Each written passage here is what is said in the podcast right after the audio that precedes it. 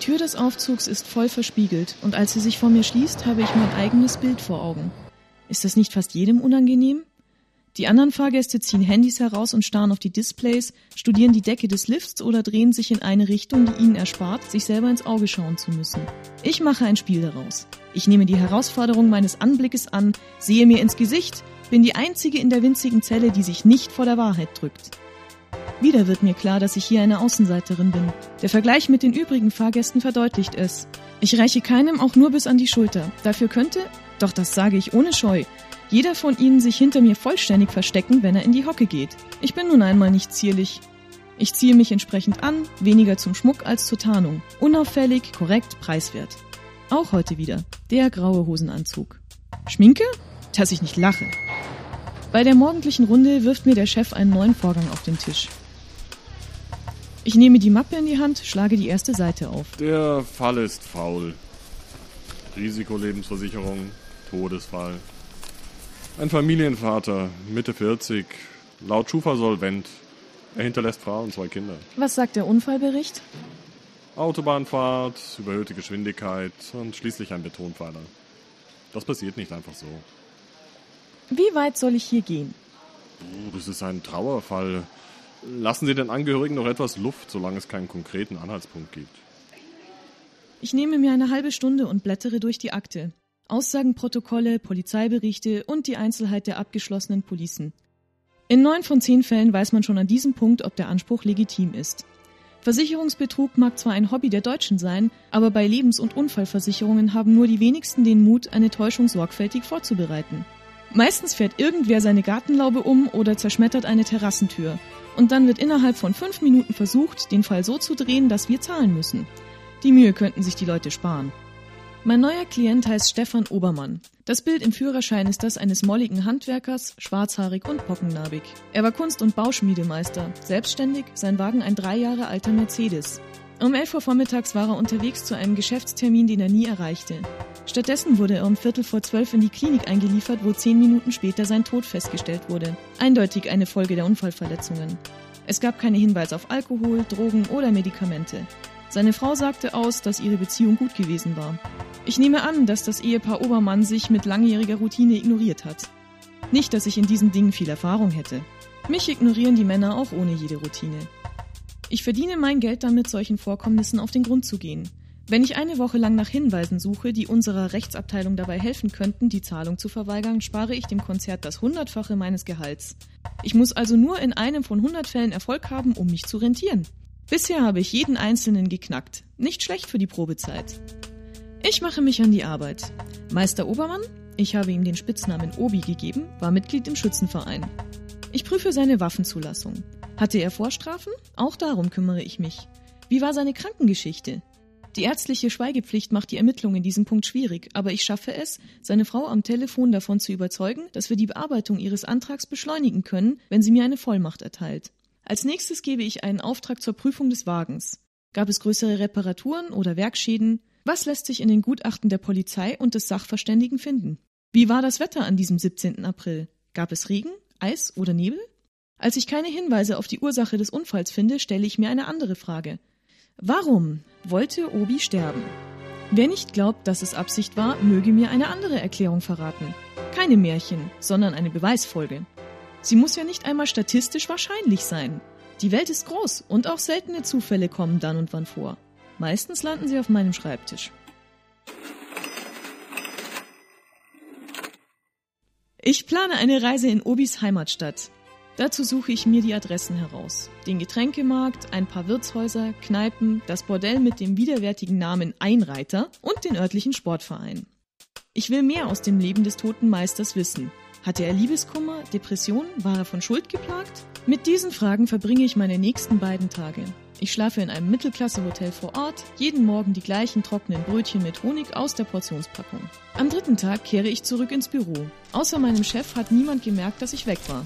Dafür finde ich auf meinem Schreibtisch einen Umschlag von der Verkehrspolizei. Er enthält einen amtlichen Bußgeldbescheid, maschinell erstellt und die Kopie des Kontrollausdruckes eines Messgeräts. Der Wagen, dessen Wrack wir immer noch in der Werkstatt halten, war in eine Geschwindigkeitskontrolle geraten. Er wurde geblitzt. Der Vorgang lief durch das Bußgeldsystem und wurde nachträglich der Unfallsache zugeordnet. Zuerst ist mir nicht klar, wie die Kollegen in der Behörde auf diese Idee gekommen sind. Dann sehe ich den Zeitstempel der Radarkontrolle. 17. April, 11.03 Uhr. Das Foto liegt nicht bei.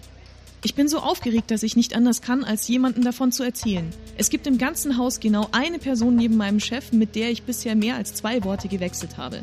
Wir treffen uns in der Kantine. Das muss direkt vor dem Unfall gewesen sein. Die Kontrollstelle liegt keine 400 Meter vor dem Unfallort. Mein Glückwunsch. Kalle ist Informatiker in der EDV-Abteilung. Anfang 30, fast kahl und bierbäuchig.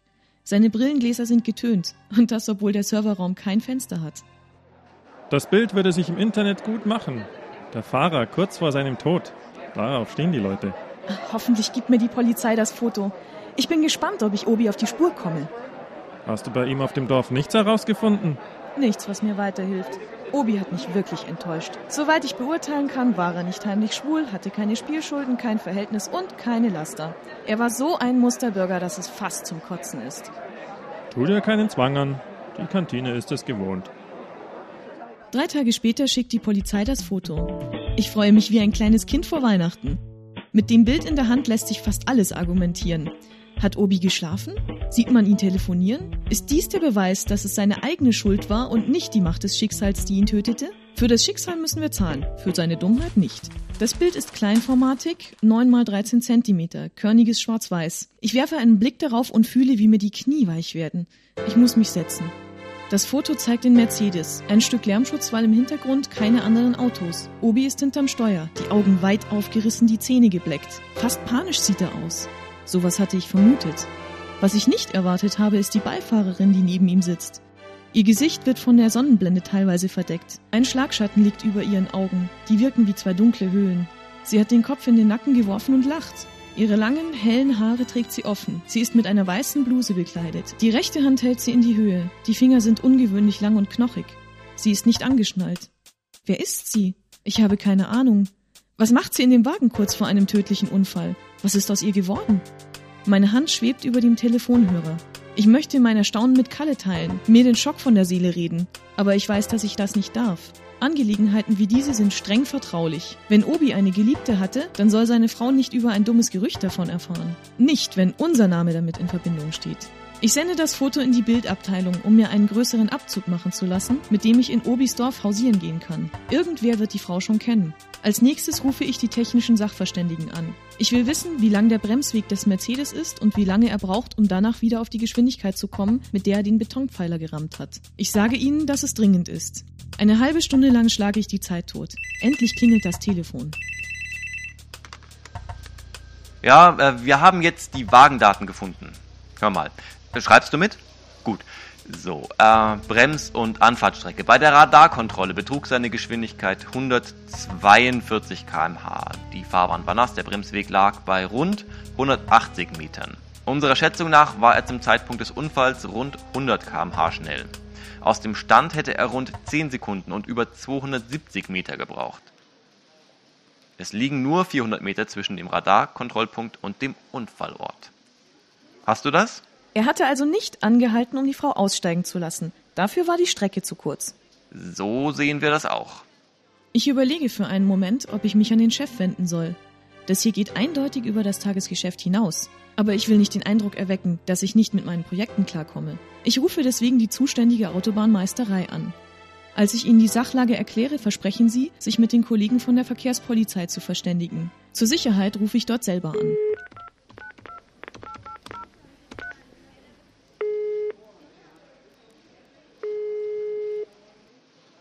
Ich glaube, dass bei dem Unfall eine weitere Person im Wagen war, die möglicherweise hinausgeschleudert wurde. Sind Sie sicher? Wie kommen Sie denn da drauf? Allein am Klang ihrer Stimme kann ich erkennen, wie sehr sie sich gegen die zusätzliche Arbeit wehrt. Aber sie hat doch keine Wahl. Am frühen Nachmittag sperren sie das Autobahnstück und untersuchen die Unfallstelle. Da die Frau nicht angeschnallt war, kann sie bis zu 50 Meter weit geschleudert worden sein. Die Feuerwehr hat sie am 17. April vielleicht übersehen.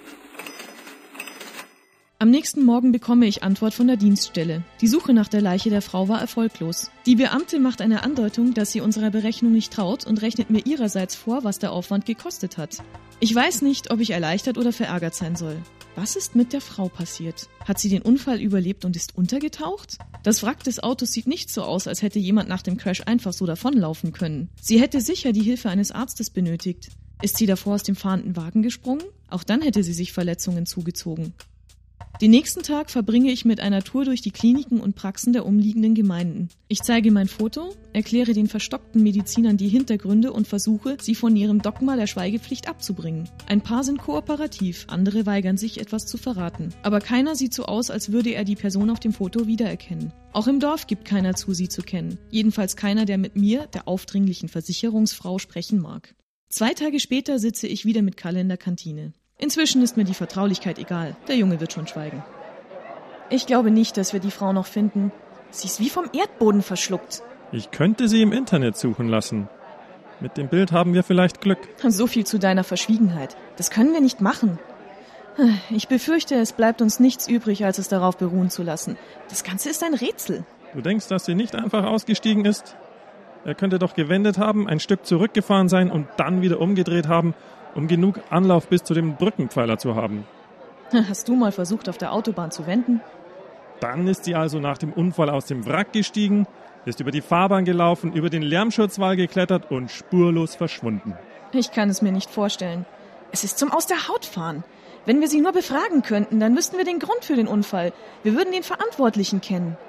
So bleibt es eben wieder nur ein Schicksal. Der Tod als unberechenbares höheres Wesen. Na, na, na, nicht unberechenbar. Wir haben unten einen ganzen Raum voll von Computern, die nichts anderes machen als Risikoanalysen. Informatiker haben keinen Sinn für Philosophie. Aber mit so einer Furie rechnet natürlich keiner. Er nimmt seine Brille ab, blinzelt und putzt die Gläser mit einer Papierserviette. Was machst du als nächstes? Nichts mehr. Der Fall wird abgeschlossen. Die Rechtsabteilung meint, sie könne mit dem Foto was anfangen. Ich verstehe zwar nicht, wie sie argumentieren will, aber der Chef sagt, wenn die Anwälte glücklich sind, brauchen wir uns nicht mehr darum zu kümmern. Also deine erste Niederlage. Nicht, wenn die Anwälte ihre Sache gut machen. Aber Kalle hat recht. Ich bin geschlagen. Der Mann ist tot und trotz aller Untersuchungen, trotz der Analysen der Sachverständigen und der Suche der Polizei kann ich nicht erklären, warum es so gekommen ist. Es war einfach das Schicksal. Und dafür müssen wir zahlen.